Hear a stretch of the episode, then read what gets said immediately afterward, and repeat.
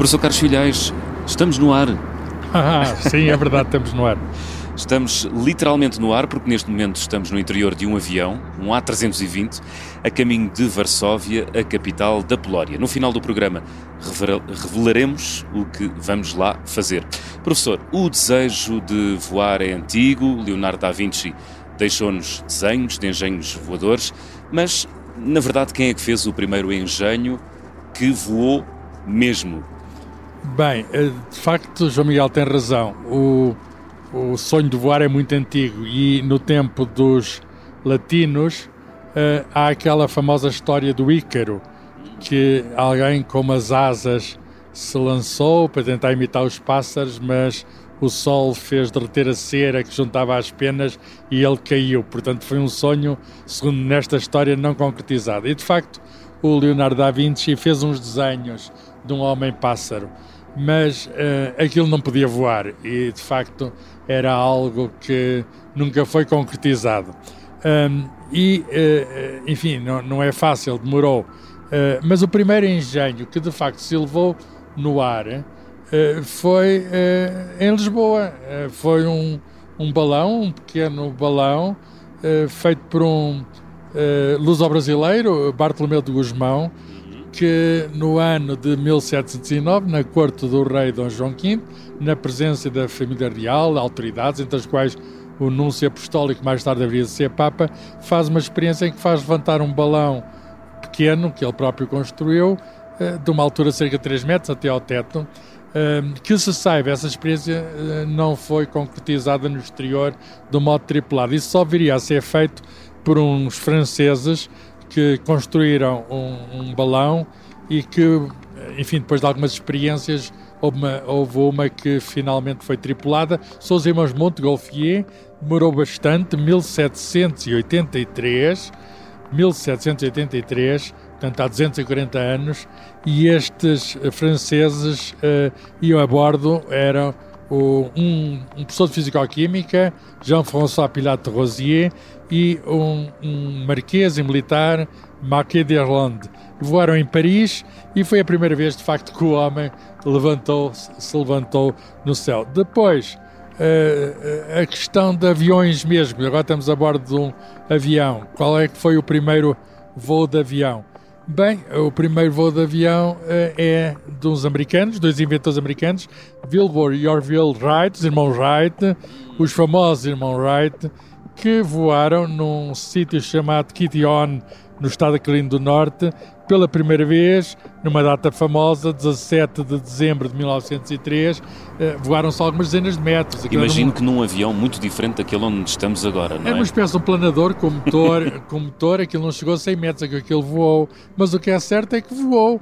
Eh, eh, e, e, e de facto foi uma proeza que Uh, Imagine-se, foi há 120 anos que começaram os primeiros, os primeiros aviões e, e depois houve, uh, já no século XX, ao longo do século XX, no início do século XX, os grandes pioneiros das máquinas voadoras. Uhum. E, e, o primeiro voo tripulado, professor, quem foram os, os heróis que o protagonizaram?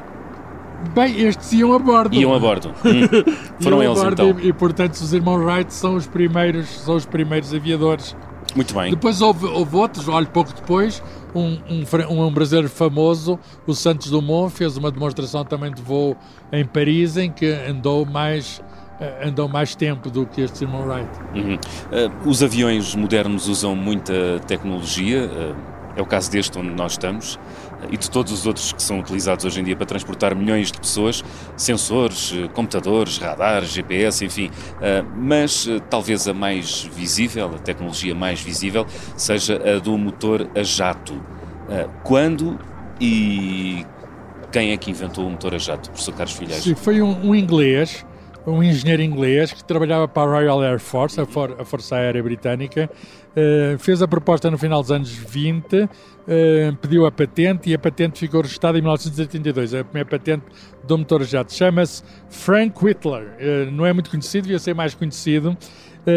O, o, o, motor foi de facto feito, os ingleses tentaram fazer isso, entretanto chega uh, aproxima-se a Segunda Guerra Mundial. Portanto, os aviões que atuaram da Primeira Guerra Mundial não eram a jato, eram todos a hélice, tal como a maior parte dos aviões que, da Segunda Guerra Mundial eram também a hélice. Uhum. Mas depois os alemães uh, adiantaram-se na, no desenvolvimento do avião a jato e o primeiro avião a jato que voou não foi britânico, foi alemão. Um outro engenheiro, um engenheiro alemão, de seu nome Hans von Hoyen, eh, eh, fez uma patente em 1985 e em 1939 havia um avião, o primeiro avião a jato foi alemão, um Heinkel, eh, e durante a Segunda Guerra eu disse que a maior parte foram a mas no final da guerra, nos anos 1944, por aí, houve aviões dos alemães, eh, muito mais que dos, dos ingleses, e eram alemães Messerschmitt, chegou a haver mil aviões desses que eram a jato. E depois, de facto, de, depois da, da Segunda Guerra, os aviões a jato desenvolveram-se, até porque começou a ir força a aviação comercial. Por exemplo, a TAP, e nós vamos no avião da TAP, a TAP nasceu em 1945. Uma coisa que ajudou muito ao desenvolvimento da aviação comercial foi o facto de haver radar, foi uma, uma das invenções inglesas na Segunda Guerra Mundial que permitiu, digamos, uh, o, o êxito na guerra. Hum. E como é que funciona, professor? O ah, motor a jato? O motor a jato, sim. Isso um físico tem a obrigação de saber. É uma, uma lei de, de Newton, a terceira lei de Newton. Uh -huh. A ação e reação. Portanto, há uns gases que são quentes, que são emitidos para um lado e o avião vai para o outro. É precisamente o motor a jato, é isso. Portanto, o que é que temos no motor a jato? Está montado aqui nas asas deste avião.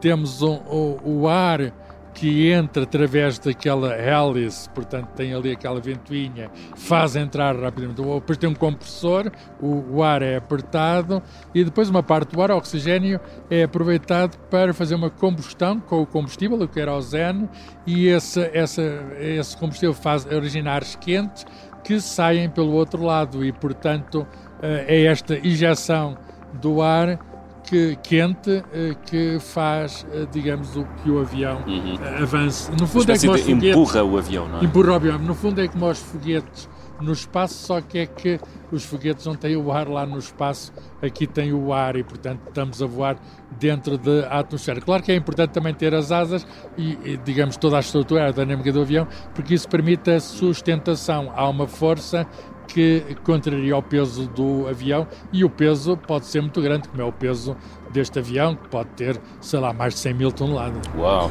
Viajar de avião é muito rápido e cómodo. Uh, imagine se estivéssemos, uh, se tivéssemos de ir à Polónia de carro. Uh... Demorava-se muito mais, não é? Ainda, Aqui ainda, são 4 horitas. É só. verdade, ainda estaríamos ali quase a sair de Portugal. Mas também é um meio de transporte, o avião, muito poluidor.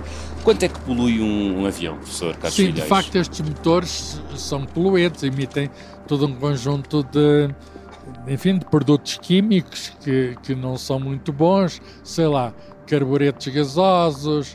Uh, olha, até, até eles ao aquecer muito fazem combinar o azoto e o oxigênio do ar, fazem uns óxidos de nitrogênio Uh, mas também monóxido de carbono, mas também dióxido de carbono, e o dióxido de carbono é um gás de efeito estufa, e os, os aviões de facto produzem muito gás de efeito estufa. Para lhe dar uma ideia, uh, sei lá, uh, cerca de 90 kg de dióxido de carbono por passageiro por hora, portanto, nós estamos aqui enfim, e todos os passageiros deste avião, ao fim de uma hora, eh, são responsáveis por 100 kg de dióxido de carbono e este é um gás de efeito estufa, ainda por cima lançado na alta atmosfera. Portanto, há um problema que está a tentar ser, não digo resolvido, é muito difícil fazer aviões movidos a, a protótipos, mas movidos a energia solar. Mas há uh, tentativas de fazer com biocombustíveis, com motores com maior eficiência, de modo a não não uh, aumentar tanto este problema que temos do efeito estufa, responsável por alterações climáticas, e, e, hoje calculamos que cerca de 3% do efeito estufa global é devido à circulação de aviões. E é por isso, há muitos aviões, mas cada vez mais há regulamentos para impedir que os aviões andem em curtas distâncias, sendo substituído por outros transportes coletivos, como o comboio, etc. Hum, há, há muitas pessoas, professor, que acreditam nos chamados chemtrails isto é, que os rastros que os aviões criam no céu são produtos químicos ou biológicos lançados propositadamente na atmosfera para alterar o tempo meteorológico, prejudicando assim, obviamente, a saúde das populações. Estamos mais perante uma teoria da conspiração sem qualquer adesão à realidade, não é? Absolutamente, João Miguel. Não faz sentido nenhum. Fantasia. Há, há uma fantasia completa. De facto, esses fulanos dizem que são para ali uns gases que alteram e que, e que, e que sei lá, são os governos, são as forças aéreas que querem destruir a humanidade, lançam até substâncias biológicas e este boato está muito uh, disseminado. Claro que há uns rastros uh, e, e os rastros são basicamente gotas d'água, além daqueles produtos digamos que, que, falei, mas há gotas d'água que se juntam, são condensam-se e formam nuvens. Daí a gente vê aquele aspecto esbranquiçado uh, de rastro de nuvens atrás do avião. Mas isso, a água, digamos, não é um produto que faça mal nenhum.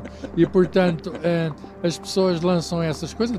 No próprio Parlamento Português já entrou uma petição com os milhares de assinaturas para uh, proibir, sei lá, os chemtrails, esses rastros de uhum. químicos, que é uma coisa absolutamente fantasiosa. E, portanto, eu desminto categoricamente que uh, os aviões estejam a fazer. Já falei do problema do dióxido de carbono, que é real. Uhum. Esse problema, digamos, fazer uma espécie de guerra química no espaço permanente por todos os aviões é absolutamente delirante. Muito bem, senhores ouvintes, tomem nota, é só vapor de água, não é? Praticamente só vapor. Praticamente. Professor, neste momento não conseguimos precisar a que altitude estamos a voar, ah, é mas... É cerca de 10 km. 10 km. Sim, é cerca de 800 e tal km por hora, a velocidade deste, é o A320 é um dos, dos aviões com mais sucesso no mundo, uhum. feito pela Airbus, fabricado em França, na Alemanha, mas também na China e nos Estados Unidos, e portanto já são 11, 11 mil destes aviões, e é um, um avião uh, fantástico, quer dizer, é um avião com um grande registro de sucesso. E, e, e, e enfim, olha, há milhares e milhares destes aviões que neste momento estão a voar em todo o mundo. Portanto, vamos a cerca de 900 km. Uh, Sim, mais ou menos, o que é uma fração da velocidade do som. Pois era isso que eu lhe perguntar. Era Estamos a quanto da velocidade do som? 0,7, o máximo será 0,8. Portanto, não, é, este não é um avião supersónico, ao contrário do Concorde, que era aquele avião que conseguia até ir a duas vezes a velocidade do som. A velocidade do som são 1200 km por hora. E, portanto, o Concorde, que foi aquele projeto britânico e francês que funcionou entre 1969 e 2003. Teve, infelizmente, um acidente grave em Paris em do, no ano 2000 e foi descontinuado, mas isso aí eh, conseguia fazer o Atlântico em 3 horas e ia, digamos, duas vezes a velocidade de som. Uhum. Aí este é um avião subsónico. Muito bem. Uh, estamos então a caminho de Varsóvia, estamos num A320, estaremos uh, neste momento algures na Europa continental. Uh, professor, quer revelar aos nossos ouvintes o que é que vamos fazer à Polónia?